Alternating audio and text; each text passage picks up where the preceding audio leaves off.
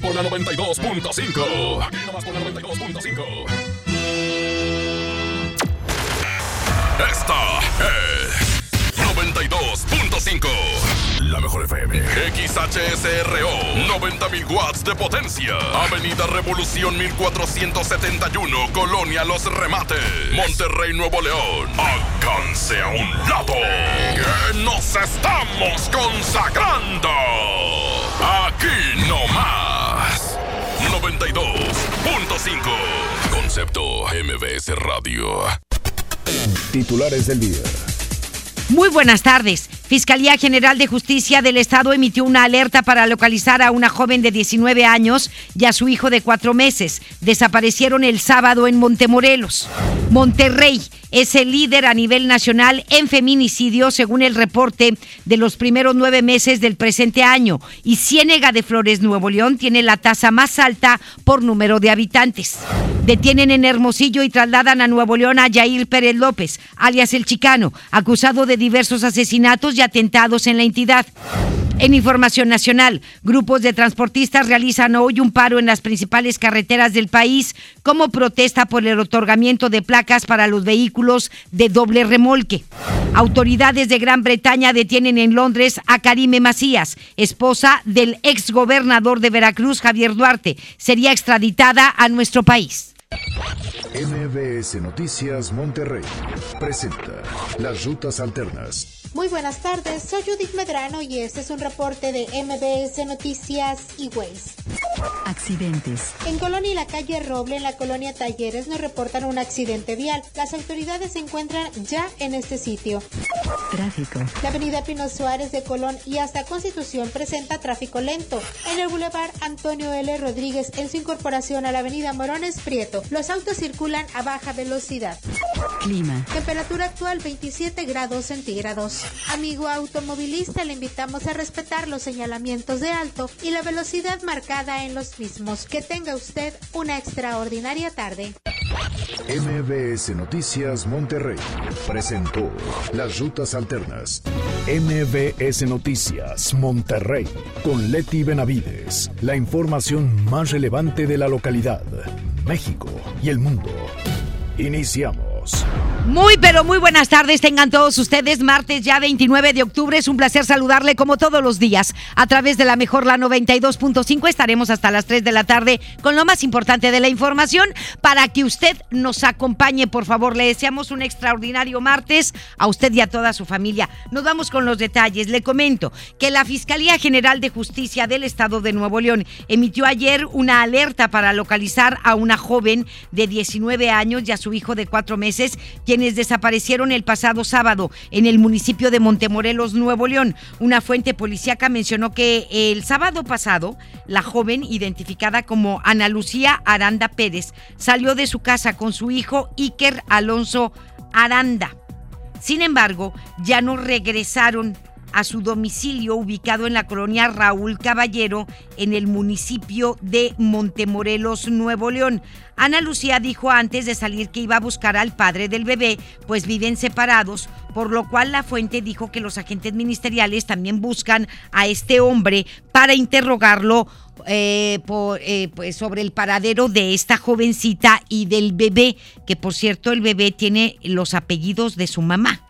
Ana Lucía Aranda Pérez y el bebé se llama Iker Alonso Aranda.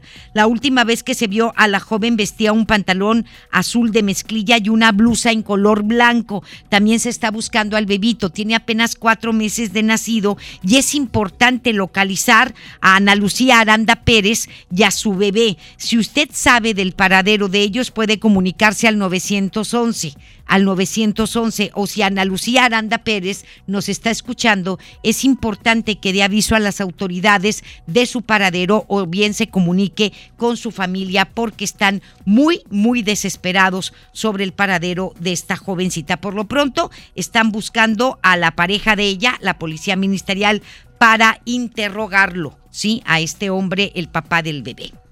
De acuerdo con datos del Secretariado Ejecutivo del Sistema Nacional de Seguridad Pública, la ciudad de Monterrey se convirtió en el municipio del país con mayor número de feminicidios en los primeros nueve meses del presente año.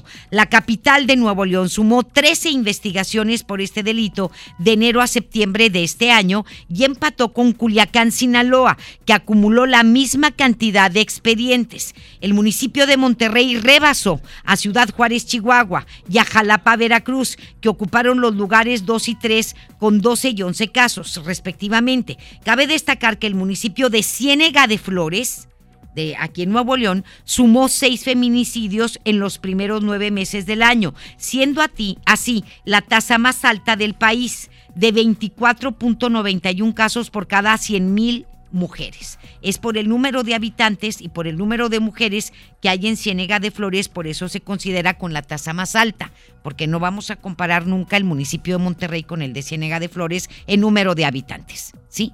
Entonces, por eso Ciénega de Flores es considerado como el municipio con la tasa más alta este per cápita, es decir, por, por el número de habitantes que hay en ese municipio. Ahí está esta información que dan a nivel nacional el ejecutivo del Sistema Nacional de Seguridad Pública y a Monterrey la consideran como la ciudad con más feminicidios en todo el país. Y estas cifras han generado opiniones entre el gobierno del estado, los municipios y hasta el Congreso. Primero nos enlazamos con Denis Leiva, porque el gobernador del estado consideró que se debe investigar y sobre todo tratar con urgencia este tema, el de los feminicidios. Es Denis Leiva que nos tiene los detalles. Adelante, mi querido Denis, muy buenas tardes. Muy buenas tardes, mi querida Leti. Luego de que el gobierno federal diera a conocer que Nuevo León ocupa el tercer lugar con más feminicidios en el país y la ciudad de Monterrey como el número uno en feminicidios, el gobernador del estado, Jaime Rodríguez Calderón, señaló que se debe investigar y tratar con urgencia las causas de esta situación.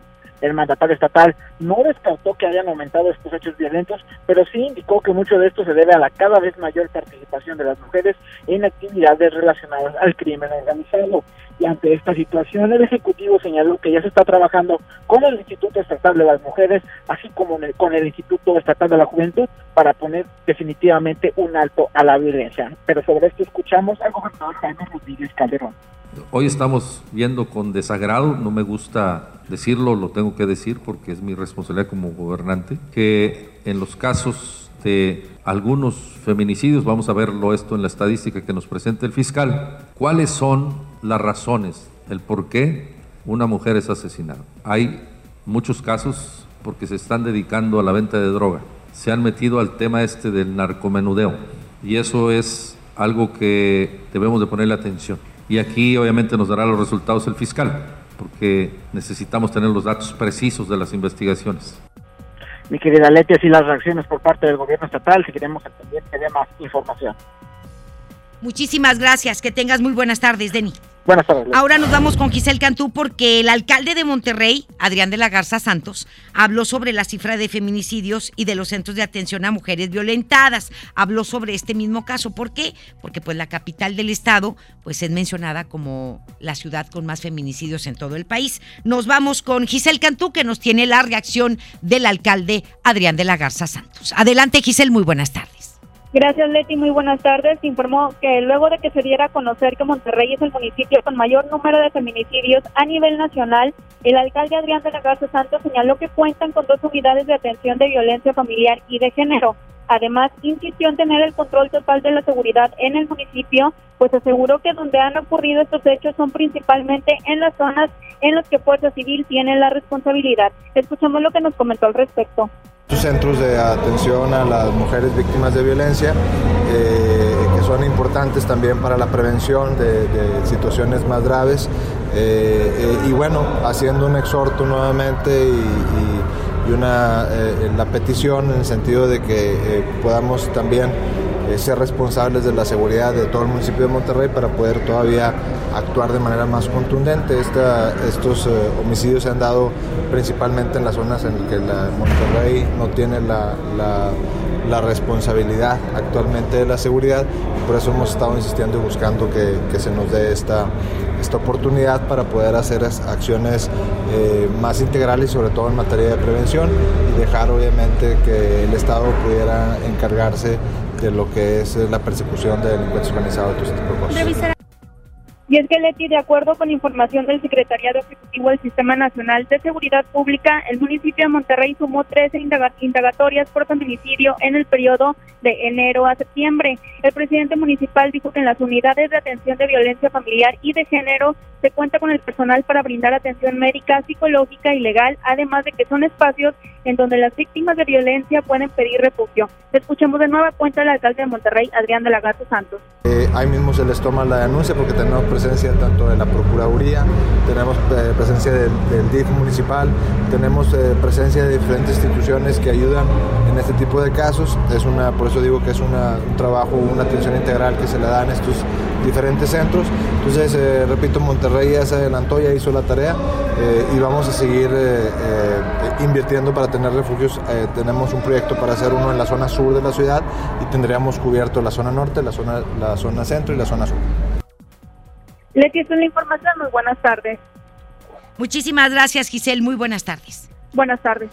Por último, nos vamos hasta el Congreso. Allí la diputada Karina Barrón Perales pidió que todos los municipios del estado cuenten con refugios para mujeres. Si es posible, ojalá y hubiera muchas puertas violeta. Hay cinco nada más. Ojalá y todos los municipios la tuvieran. Judith Medrano nos tiene toda la información de lo que dicen los diputados al respecto. Adelante, mi querida Judith. Muy buenas tardes.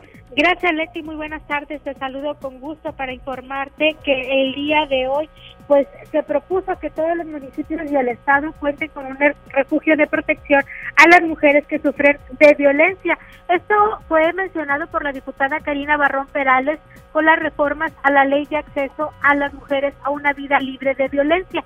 La legisladora de Movimiento Ciudadano y presidenta de la Comisión de Igualdad de Género mencionó que se requieren cerca de 20 billones de pesos para operar, por lo que los municipios y el gobierno del estado deberán de presentar en su presupuesto pues un apartado en, donde se solicite esta aportación.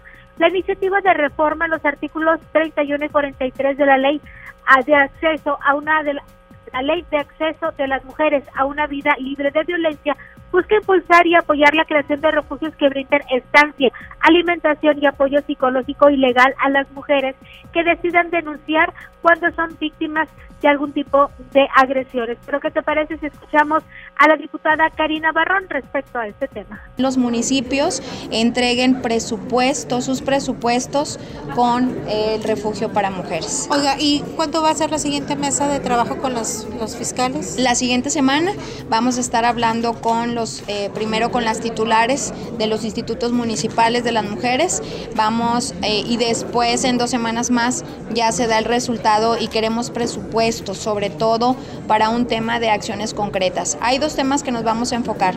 Uno es en el tema de creación de refugios para mujeres. Número dos, eh, unidades móviles, que también está aquí por autorizarse, unidades móviles para la atención integral inmediata. Te comento, Leti, que se espera que sea el próximo miércoles cuando el dictamen de la Comisión para la Igualdad de Género sea llevado al Pleno del Congreso del Estado para su aprobación definitiva. Y dentro de una semana, bueno, pues ya escuchábamos a la legisladora Karina Barrón, asistirán hasta este recinto, el recinto legislativo, los titulares de los institutos municipales de la atención a las mujeres, bueno, pues de los institutos de, violencia de las mujeres para que, bueno, pues puedan presentar algunos eh, presupuestos, pero también cuáles son las acciones que se deben de realizar en el tema de feminicidios, especialmente, Leti, aquellos que cuentan con una alerta de género. Leti, es mi información. Muy buenas tardes. Muchísimas gracias, Judith. Muy buenas tardes. Buenas tardes.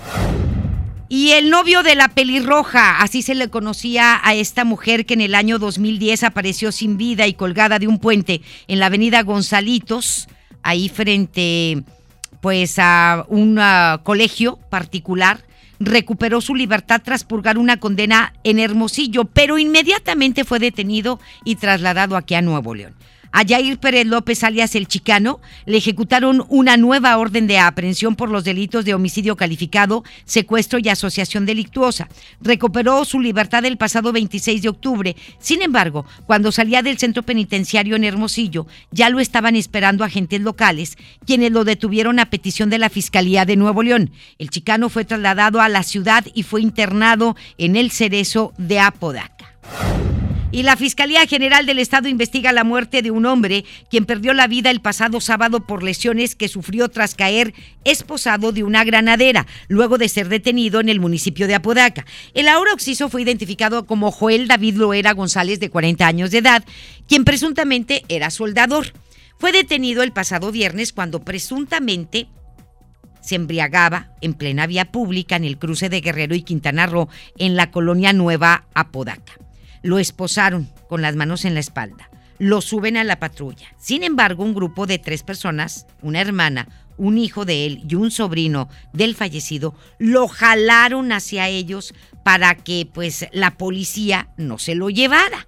Tras este hecho, los oficiales pidieron auxilio a Protección Civil Municipal y los rescatistas lo llevaron al hospital universitario donde murió al día siguiente.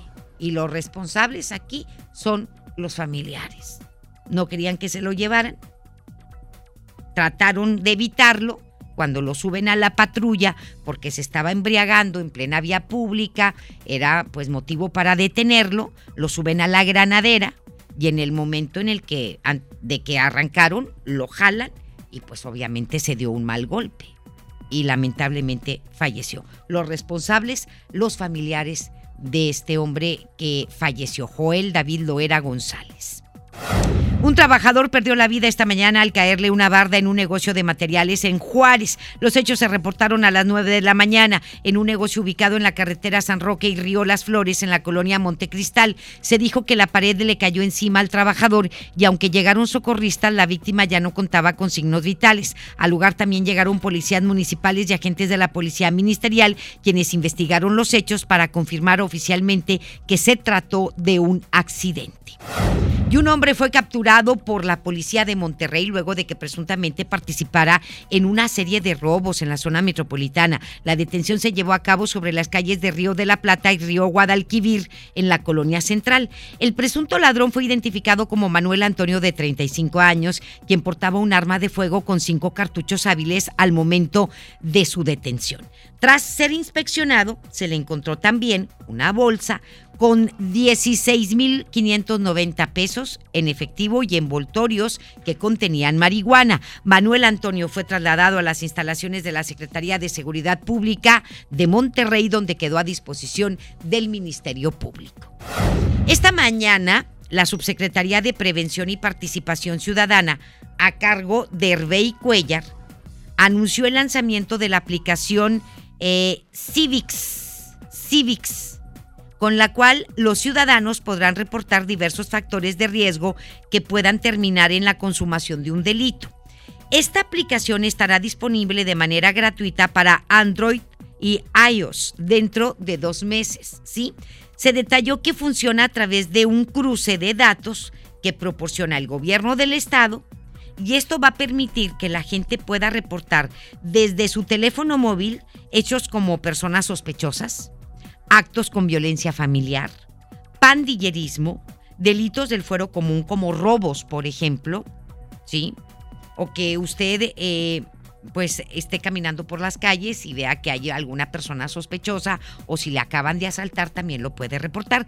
Vamos a escuchar a Hervey Cuellar, quien es eh, pues eh, el, el, el subsecretario más bien de Prevención y Participación Ciudadana. Adelante y todos aquellos que están encargados de la prevención en cada uno de los municipios aquí en el Estado de Nuevo León tienen una función muy importante y un área de oportunidad para que en su comunidad se cuente ya con una herramienta donde el ciudadano pueda establecer su punto de riesgo. Y esto nos permita también compilar toda esa información que nos llevará luego a conformar un observatorio de riesgos sociales, que eso es lo que andamos buscando este semáforo de riesgos sociales estará a prueba durante los siguientes 30 días en todo el estado.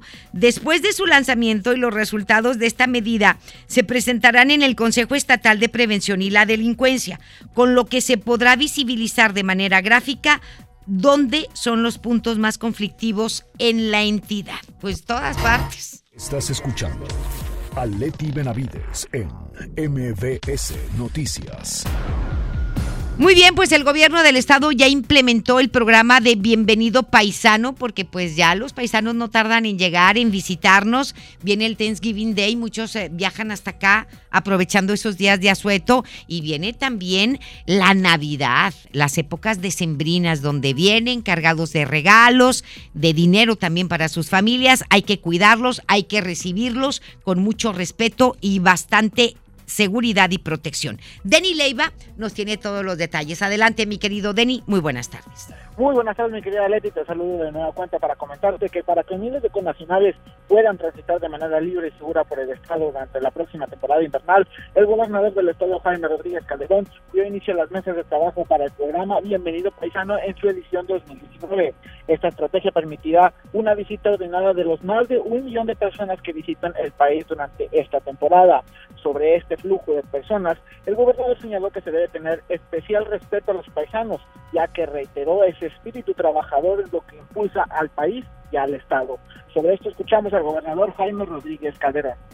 Los paisanos sostienen a este país, grábenselo. Y nuestros salarios, de todos los que estamos aquí, porque todos somos servidores públicos, vienen del contribuyente.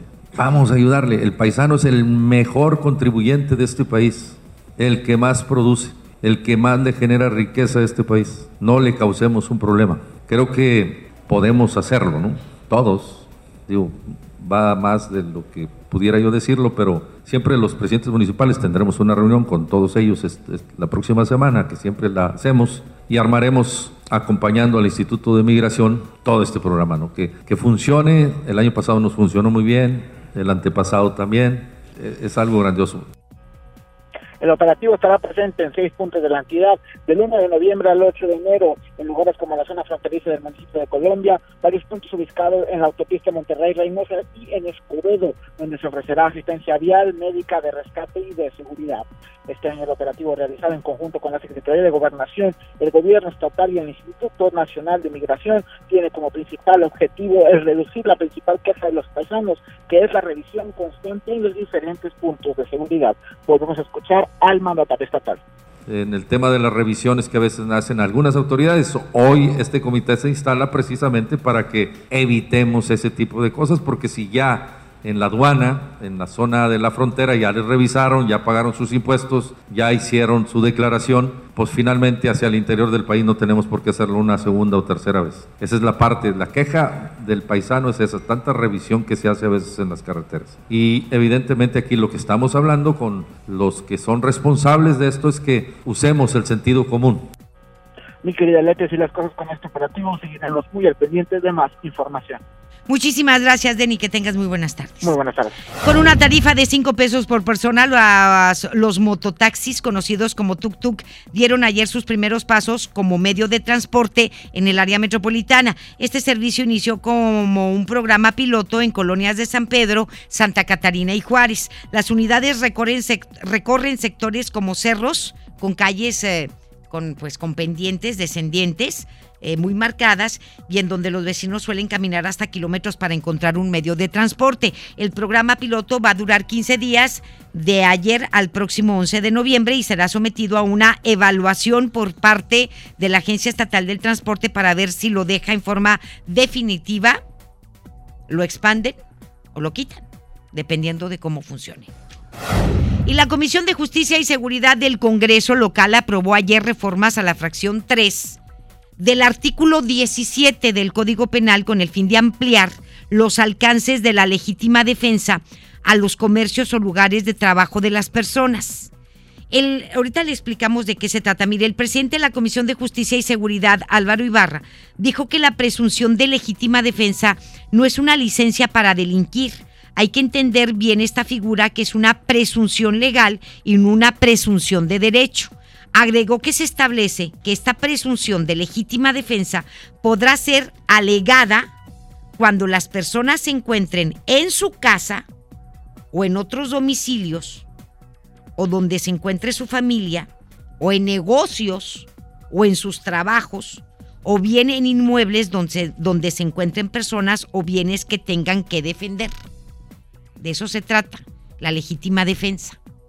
Que, ya había sido aprobada, pero esto es, esto es muy claro. O sea, si yo estoy en mi casa y me tengo que defender de un asalto, o estoy en casa de mi familia, o estoy con familiares, o estoy en mi trabajo, ¿sí? Y ya entran ladrones, o estoy en mi negocio y lo tengo que proteger, esa es legítima defensa. En cualquiera de esos casos. No, pues un montón. O sea, si la gente se defiende y, por algún motivo pues lesiona o asesina al asaltante, esa es legítima defensa. Estoy defendiendo mis bienes y a mi familia. Puede ser mi casa, puede ser la casa de un familiar, puede ser la casa de algún vecino donde esté mi familia, puede ser mi negocio, puede ser mi trabajo. Incluso los guardias de seguridad, ¿cuántos no han asesinado por robar alguna empresa, alguna oficina? Entonces están tienen todo el derecho de defenderse. Esa es, por eso van a ampliar la legítima defensa hasta los lugares de trabajo, porque estoy protegiendo los bienes y mi integridad, la mía y lo que está ahí alrededor, ¿verdad? Aunque no sea tuyo, sea de tu patrón. Pero por eso la quieren ampliar la legítima defensa que ya fue aprobada. Y la diputada Ivonne Bustos Paredes solicitó al Congreso del Estado reconsiderar la aprobación de la iniciativa de objeción de conciencia y aceptar el exhorto de la Cámara de Diputados sobre reformar la ley estatal de salud. Indicó que es necesario atender este reclamo tras la modificación ya que ha sido cuestionada por todos los sectores de la población. Bustos Paredes comentó que la reforma fue aprobada sin ningún tipo de reglamentación y ha causado incertidumbre en cuanto al tratamiento médico de pacientes que provienen de distintos sectores tradicionalmente discriminados. Por eso tienen que verificarla, posiblemente modificarla y sobre todo hacer una reglamentación porque dicen que no existe.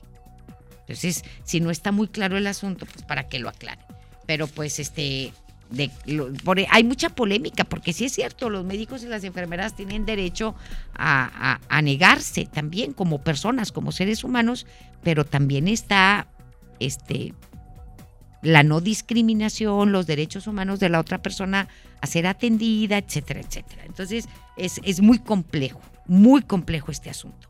Pero bueno, las 2 de la tarde con 27 minutos. En el Congreso local se trataron temas de salud principalmente que se relacionan con menores de edad y con adolescentes. En específico, la venta de cigarrillos electrónicos y los embarazos entre adolescentes. ¿sí?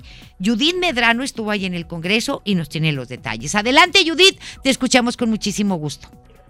Gracias, Lecky. Te comento que sanciones de 4 a 9 años de prisión y multas económicas de 600 a 900 cuotas para quienes utilicen cigarros electrónicos en sitios o espacios cerrados y además ofrezcan esos dispositivos a menores de edad, propuso el presidente de la Comisión de Salud en el Congreso local, Asael Sepúlveda. El legislador del PT comentó que esto se realizaría con cambios a la ley de salud en los artículos 68, 69 y 72, además de cambios en la Ley de Protección contra el Uso del Tabaco y del Código Penal para el Estado de Nuevo León.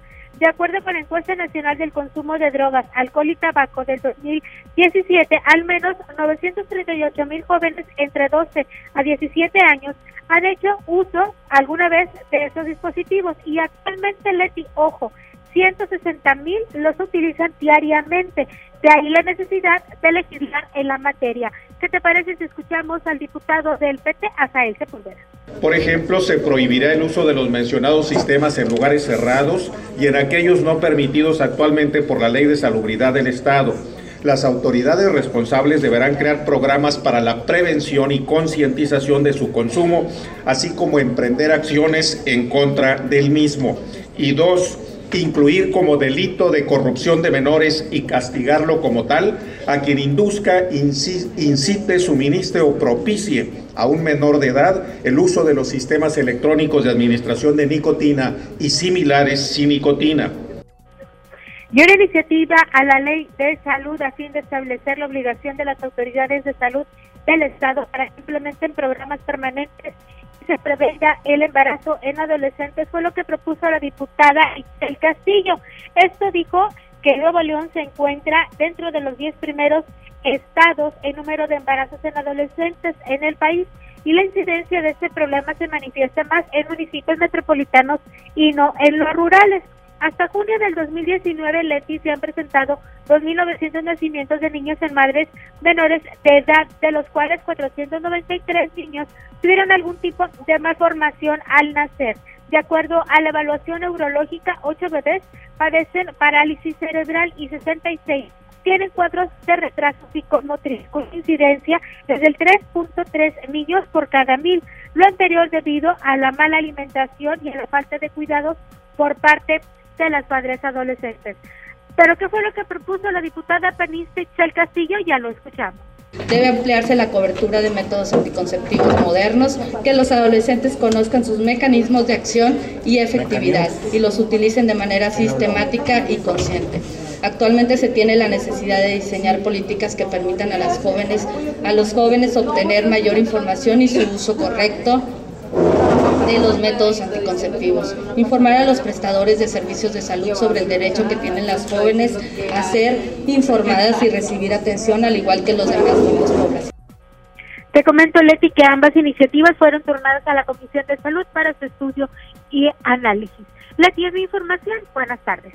Muchísimas gracias, Judith. Que tengas muy buenas tardes. Buenas tardes. Más adelante en MBS Noticias Monterrey. Detienen en Londres a Karime Macías, esposa de Javier Duarte, exgobernador de Veracruz. La acusan de desvío de recursos de rata. Genera serie de críticas boda del exalcalde de Tequis, Tequisquiapan, Raúl Orihuela, ya que se casó con la exesposa de su hijo fallecido, con la viuda. Y también hay, es. Le lleva como 40 años, pero bueno. De esto le vamos a hablar después del corte.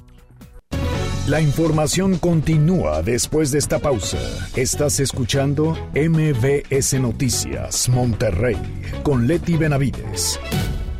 El radio escucha que traiga un radio en los próximos tres minutos se ganará un auto. ¡Rápido, rápido! ¿De dónde saco un radio? Lo tienes en la mano. Tu celular es un radio. Busca el icono de radio en tu celular. Conéctale tus audífonos y escucha tu estación favorita. Y lo mejor, sin gastar tus datos. Tu celular es un radio. Préndelo, escucha la música que te gusta y aprovecha tus datos en otras cosas. CIRT, Radio y Televisión Mexicanas. Desde los que van a romper su récord hasta los que van en familia a divertirse. Esta es una carrera para todos. Vivamos HB. Este 10 de noviembre corre 3, 5, 10 y hasta 15K. Todo lo recaudado se dará a Superación Juvenil ABP. Aquí tiene.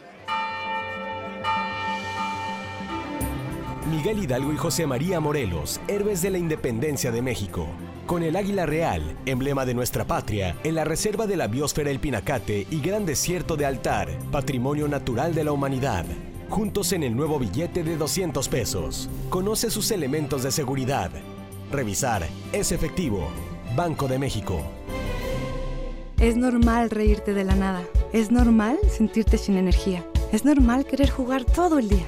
Es normal sentirte triste sin razón. Es normal enojarte con tus amigos o con tus papás. Pero también es normal sentirte feliz, jugar con quien tú prefieras y a lo que a ti te gusta. Disfrutar de videojuegos, pero también de tu imaginación. Es normal ser tú, único. Así que escúchate, siente quién eres y disfrútalo. No necesitas nada más. Nada. Juntos por la paz. Regresamos con más información. MBS Noticias Monterrey con Leti Benavides. Las 2 de la tarde con 37 minutos nos vamos con el doctor César Lozano en un minuto para vivir mejor. Un minuto para vivir mejor con el doctor César Lozano. Yo creo que todos conocemos el gran poder que tiene la palabra, porque las palabras pueden construir o pueden destruir. Pero las palabras dichas con tanta fuerza y con tanta fe tienen tanta fuerza. Me refiero a los decretos, a las afirmaciones. Las palabras tienen una energía propia. Tú sabes que hay palabras que construyen y otras que destruyen. ¿Cuántas veces nos, no hemos escuchado? ¿Cuántas veces hemos escuchado a personas decir mi vida no cambiará jamás? A mí me pasa lo peor. Uno vino a esta vida, ¿a qué? A sufrir. ¿A qué más? Ay, mis días son un caos. Son palabras que tienen poder. Estás afirmando y decretando algo. Y desafortunadamente esos decretos tienen poder. ¿por qué no analizamos las palabras que decimos? Hasta de manera de vacilada, de risa. Ay, no, hombre. Eh, de veras que es un infierno estar al lado de ella. No, hombre, ya sabes que te quiero, gorda, lo dije jugando. No, no, no, son palabras que tienen poder. Como un día, pero debajo del agua, estos 20 años de casados. Palabras que tienen poder.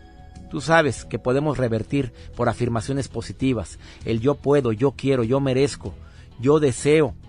Yo sé que las cosas vienen mejor, porque para quienes tenemos fe, lo bueno siempre está por venir. Ánimo, hasta la próxima. En Información Nacional. La Alianza Mexicana de Organizaciones de Transportistas, la AMOTAC, realizó un paro en las principales carreteras del país como protesta por el otorgamiento de placas para los vehículos de doble remolque, la cancelación de los terceros autorizados para la expedición de licencias de los operadores, así como los abusos por parte de los servicios de grúas. En entrevista para la primera emisión de MBS Noticias, Rafael Ortiz Pacheco, quien es el presidente nacional de la AMOTAC, habló con nuestro compañero Luis Cárdenas sobre este paro y dijo que se pide la prohibición del vehículo doblemente articulado, ya que ha causado muchas muertes y además es ilegal. Sí, por este y otros motivos, por el excesivo cobro de cuotas también que les cobran en las carreteras de peaje, etcétera, etcétera, pues eh, eh, hacen este paro nacional. En el caso de Nuevo León fue acá en la carretera Laredo, en la carretera Laredo donde empezaron con su este, su protesta, pero en un momento más le vamos a dar detalles de esto. Por lo pronto, vamos a escuchar a Rafael Ortiz Pacheco. A ver, don Rafael, ¿por qué consideran ustedes que es ilegal cuando esto, le repito, se legalizó desde el segundo semestre de 2018? No está legalizado. Por favor, óyeme, porque te repito, pues tú estás dando tus apreciaciones, pero pues... Lo escuchamos. ¿Por qué consideran que es ilegal? Lo conozco yo. ¿Por qué consideran que es ilegal? Porque es ilegal porque no tienen los documentos ya reales. Si esto fuera legal, ya estuvieran documentados perfectamente, con placas y tarjeta de circulación y con el peso adecuado con revisiones en carretera, situación que no existe. Hoy es ilegal porque no cuentan con la documentación conveniente. Sí se firmó esa norma, pero se firmó por una, una mayoría relativa del Comité Consultivo Nacional, gente que nada tiene que ver con el, el, transporte y que fue chapucera. Esto se manifestó desde hace mucho tiempo. Y no somos sorprendidos, ni crea que nos agarró en curva. Venimos peleando desde hace mucho tiempo por esto, porque esto no se lleve adelante, porque no es lo correcto. Pues ahí está, la, eh, el comentario del señor Rafael Ortiz Pacheco. Aquí en Monterrey, aquí en el área metropolitana, unos 80 transportistas con sus vehículos comenzaron desde aproximadamente las 8 de la mañana una marcha lenta por las carreteras aledañas a la zona metropolitana para manifestarse en contra de las extorsiones de la Policía Federal, por eso le hablaba de diferentes, eh, no nada más es lo que argumenta el presidente de la MOTAC, sino otro tipo de, de, manifestaciones que hacen en contra de lo que les cobran en las carreteras, de las extorsiones de las que son víctimas de la Policía Federal, de las cuestiones de seguridad también en las carreteras. La ruta comenzó desde el libramiento noreste, noroeste, libramiento noroeste, con dirección hacia Saltillo y terminó frente a las instalaciones de la Policía Federal. Esto fue hoy a las 8 de la mañana. No fueron muchos, fueron aproximadamente unos 80, pero pues ahí está la manifestación y esto es en toda la República Mexicana. Vamos a ver qué sucede después de esto, pero pues sí es cierto, hay una inseguridad terrible en las carreteras del país, sufren extorsiones por parte de la delincuencia organizada, algunas veces, no siempre por parte de la Policía Federal, les cobran aparte carísimo por pasar y bueno, pues eh, es el transporte que, que se dedica a pasar productos que necesitamos en todo el país y que también se dedica a exportar productos, ¿sí? Pero ahí está. Ante esto, el presidente de la República pidió que la secretaria de Gobernación, Olga Sánchez Cordero, se reúna con los transportistas. Que, a ver, ¿cuál es el detalle que tienen? Porque ellos son importantes para la vida económica de nuestro país. También lo tenemos que aclarar. Que a veces no estamos de acuerdo que nos invadan nuestras arterias en el área metropolitana, sobre todo a la hora pico, que causan demasiado congestionamiento y demás. Ok, pero de que son importantes para la vida económica del país, eso es cierto. ¿Sí? Rocío Méndez nos tiene información sobre esto desde la Ciudad de México. Adelante, Rocío, buenas tardes. Gracias, Leti. Muy buenas tardes. Está abierta una mesa de negociación en la Secretaría de Gobernación para los transportistas. Convocó el presidente Andrés Manuel López Obrador. Bueno, a los transportistas que desde luego tienen todo el derecho de manifestarse con la recomendación que no se afecte a terceros. Son atendibles sus peticiones sobre su planteamiento de no permitir la circulación de camiones de doble remolque. También se les está atendiendo esto ameritaría una modificación legal entonces estoy enterado de todo, los van a recibir en gobernación, he dado esa instrucción a la licenciada Olga Sánchez Cordero, los va a recibir para atenderlos. Alista el gobierno federal una nueva subasta del instituto para devolverle al pueblo lo robado para adquirir instrumentos musicales para orquestas infantiles de Oaxaca y Guerrero. Es un laboratorio cultural. Niñitas de 5 o 6 años con el saxofón y con muchas limitaciones adquieren sus instrumentos. Ya decidimos que una parte de lo confiscado lo va a entregar el instituto para devolver al pueblo lo robado. Una parte de fondos se va a destinar a la compra de instrumentos musicales para niños en Oaxaca, en Guerrero. Es el reporte al momento. Muy bien, pues ahí está. Muchísimas gracias a Rocío Méndez. Y bueno, por fin, por fin, qué felicidad me da. Que Karime Macías, esposa del exgobernador de Veracruz, Javier Duarte, fue detenida en Reino Unido, en donde vivía a todo lujo con sus hijos y hasta con sus papás. Desde que el priista, es decir, su esposo, Javier Duarte, fue detenido. Según autoridades, Karime Macías podrá quedar detenida durante el proceso de extradición. Macías Tubilla, ubicada en Londres, es requerida por un juez de proceso y procedimiento penal oral del Distrito Judicial de Jalapa por el presunto desvío de 112 millones de pesos del DIF del estado de Veracruz.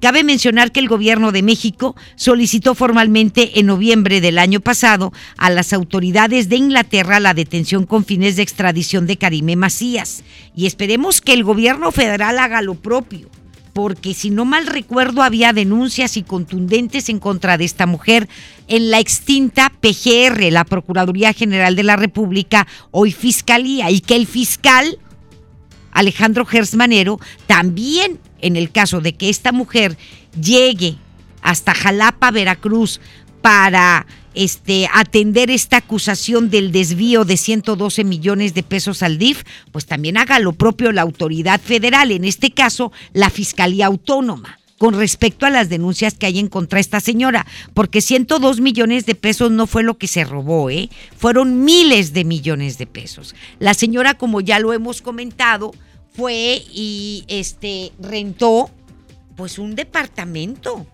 un departamento de, lujo en un edificio este, donde viven las personas más ricas del mundo y de Inglaterra, muy cerca del Palacio de Buckingham. Dijo, igual y se me pega lo de la sangre azul, ¿verdad? De los príncipes de Gales y de la reina Betty y todos ellos. Igual y por aquí pasan, ¿verdad? Y la, sí, la Chabela, ella pensaba que a lo mejor se iba a tomar el té con ella. Eh, la rata inmunda de, de Karime Macías. Pero pues este, y sí, vestía con ropa carísima de las mejores marcas, en uno de los mejores lugares, los hijos en los mejores colegios de, Inglaterra. Eh, según Duarte dice, no, si mi familia vive bien austero allá, allá en Londres, ay, pero por favor, ¿a quién pretende engañar el señor Botija? ¿A poco no se parece al señor Botija? Igualito al caquito, el caquito. Sí, era el caquito, igualititito. Y bueno, pues le tocó estar en prisión a este sí, al caquito no, pero a él sí. Y bueno, pues ¿qué le digo? O sea, en vivir en Londres sin trabajar, porque la señora no trabaja, sin trabajar y dices que vives muy modestamente cuando allá, ¿cuánto está la libra esterlina? Como en 23 pesos, 24 pesos. No, no, no, es carísimo. La señora no trabaja. Los papás de la señora tampoco trabajan. y porque sus hijos estaban en el mejor colegio de la Gran Bretaña, de ahí de Londres. El mejor, en donde van los más ricos ingleses, los ingleses más ricos. Y no nada más ingleses, ¿eh? sino de otras partes del mundo, por favor. Y bueno, pues esta señora ya la detuvieron.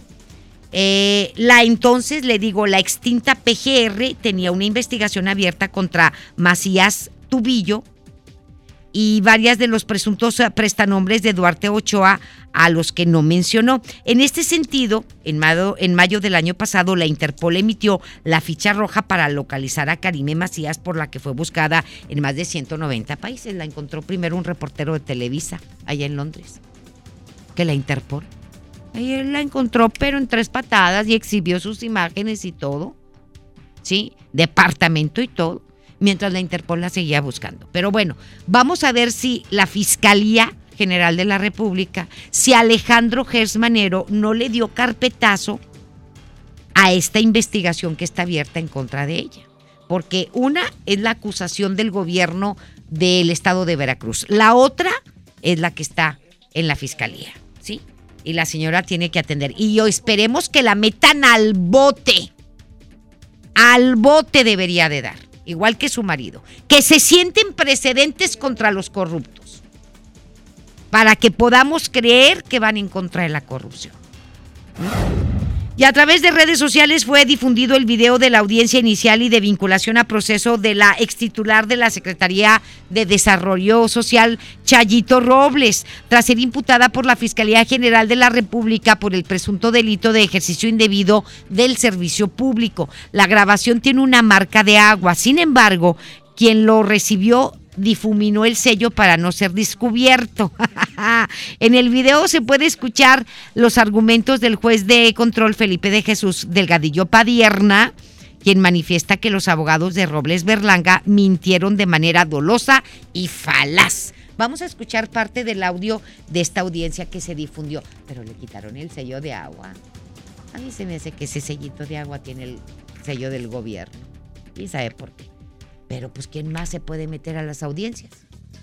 Vamos a escuchar. Defensa. Quede claro, ustedes vinieron aquí a mentir. Ustedes vinieron aquí a decir mentiras y a expresarse de forma falsa. Señoría. No me puede interrumpir porque no hay debate. Sí, señor. aquí está claro. Tampoco puede, si usted tiene una acusación, aquí está el órgano del Ministerio Público y corre el traslado. Pero a mí no me viene a decir mentiroso. Y aparte, ustedes no pueden hablar. De la que usted habla es absolutamente falsa y yo le pediría que la solicite y solicite que realmente diga la dirección que usted está señalando. Bien, el sistema, el sistema penal acusa. como parte de un juicio justo. esta es mi verdadera licencia. Esta es la que obra en mi, que es permanente y que tiene mi dirección. Yo le pido que pida la licencia y que la analice y que vea la dirección que esté en esa licencia. Ni siquiera es la que usted ha mencionado, señor juez. Bien, reitero la dinámica de la audiencia, es en cumplimiento a un tribunal de alzada. No se da el uso de la voz a las partes. Oiga, qué escándalos entre los políticos de veras. Y panista. Ay, los panistas son de doble moral. Pero mire, en Querétaro el expresidente municipal de Tequisquiapan causó indignación. Están indignados y todo el pueblo mexicano.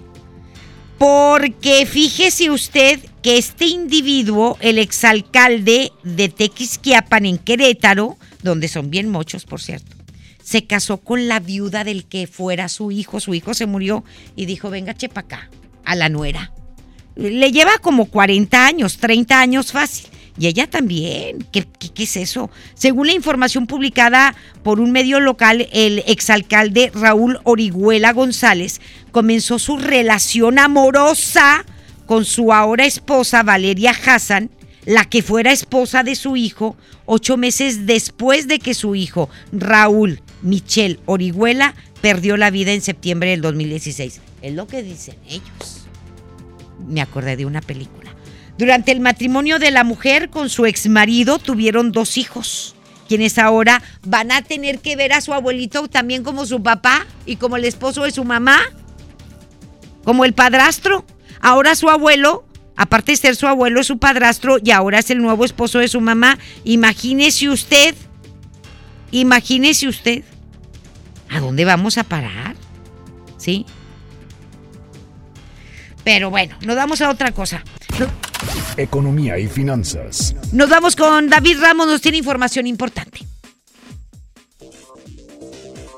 Esta semana se realizará la exposición Expo Tu Casa en Cintermets, en la que participarán más de 180 empresas que ofrecerán la mayor variedad de productos y servicios para el hogar y la oficina. Esta exposición se llevará a cabo del viernes primero al domingo 3 de noviembre y en ella se ofrecerán más de 15.000 diferentes productos, así como servicios en muebles, decoración y acabados. En este evento habrá más de 4.000 marcas en muebles, electrónica y línea blanca, artículos decorativos, forja y herrería, cocinas y closets e iluminación. La exposición también ofrecerá atractivos adicionales, como conferencias con la conductora y diseñadora Luz Blanchett, así como demostraciones gastronómicas de los chefs Tony Cabrera y Remy Garibay, entre otros. Para MBS Noticias Monterrey, David Ramos.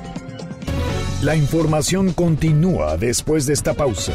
Estás escuchando MBS Noticias Monterrey con Leti Benavides.